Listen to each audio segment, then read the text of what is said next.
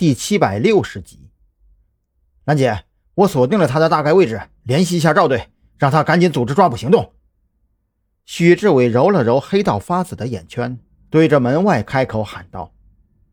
蓝雨桐听到许志伟的喊话，当即双手扶额。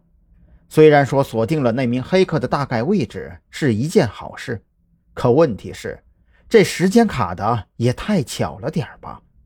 要知道，这会儿张扬不知道跑哪儿去调查何卫东的撞车案，赵军正在交警队顶着压力耍赖，战斗力最强的韩立军正在武警医院冒充夏明，特侦局上上下下。闲着的也只剩下自己了，这种时候上哪儿去组织抓捕小组呢？总不能把韩立军从武警医院给拽出来吧？万一韩立军刚离开，子午会展开对夏明的灭口行动，这可怎么办？饶是心里各种抓狂，蓝雨桐还是很快就镇定了下来。越是这种时候，就越不能自乱阵脚。不管赵军能否抽身回来，还是先给他打个电话再说。想到这里，蓝雨桐赶忙掏出手机，拨通了赵军的电话。这事儿还真就凑巧了，交警队那边刚刚抓住了买通黄牛、打探何卫东一案的老四。这会儿，赵军正在审讯室里参与对老四的审讯工作。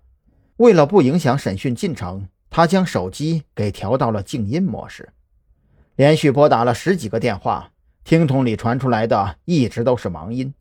蓝雨桐好不容易压下去的急躁情绪再次涌上心头，他左思右想，实在没有辙，只好硬着头皮给山南市刑警队队长打了个电话过去。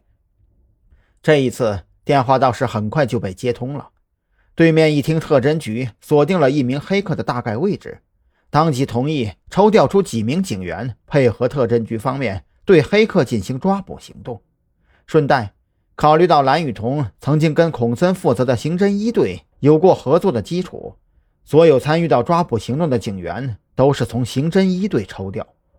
这个结果让蓝雨桐感到非常欣喜，当即通知许志伟，等二人合力将需要携带的装备全部装车，并且在车上架设好微型的信号接收器以及移动工作台之后，刑警队那边派来的协助人员也抵达了特侦局临时驻地的门口。刑警队派来的人都认得蓝雨桐，为了抓捕行动更加顺利，他们开的车也都是民用牌照的侦查用车。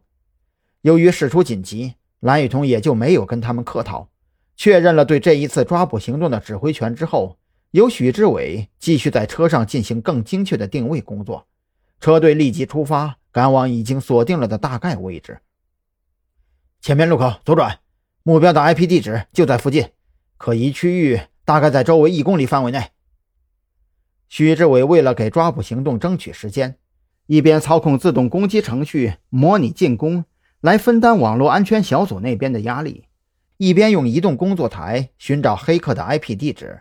这会儿也是累得满头大汗，都快要虚脱了。你还能更精确一点吗？蓝雨桐皱眉问道。这周围一公里的范围实在太大了。从技术层面上来讲，更精确的确可以做到，但是这需要时间。许志伟语速飞快，整个人就像是一台高速运转的精密仪器。你们最好先把周围的出入路口给控制住，我继续尝试着将位置更加精准化。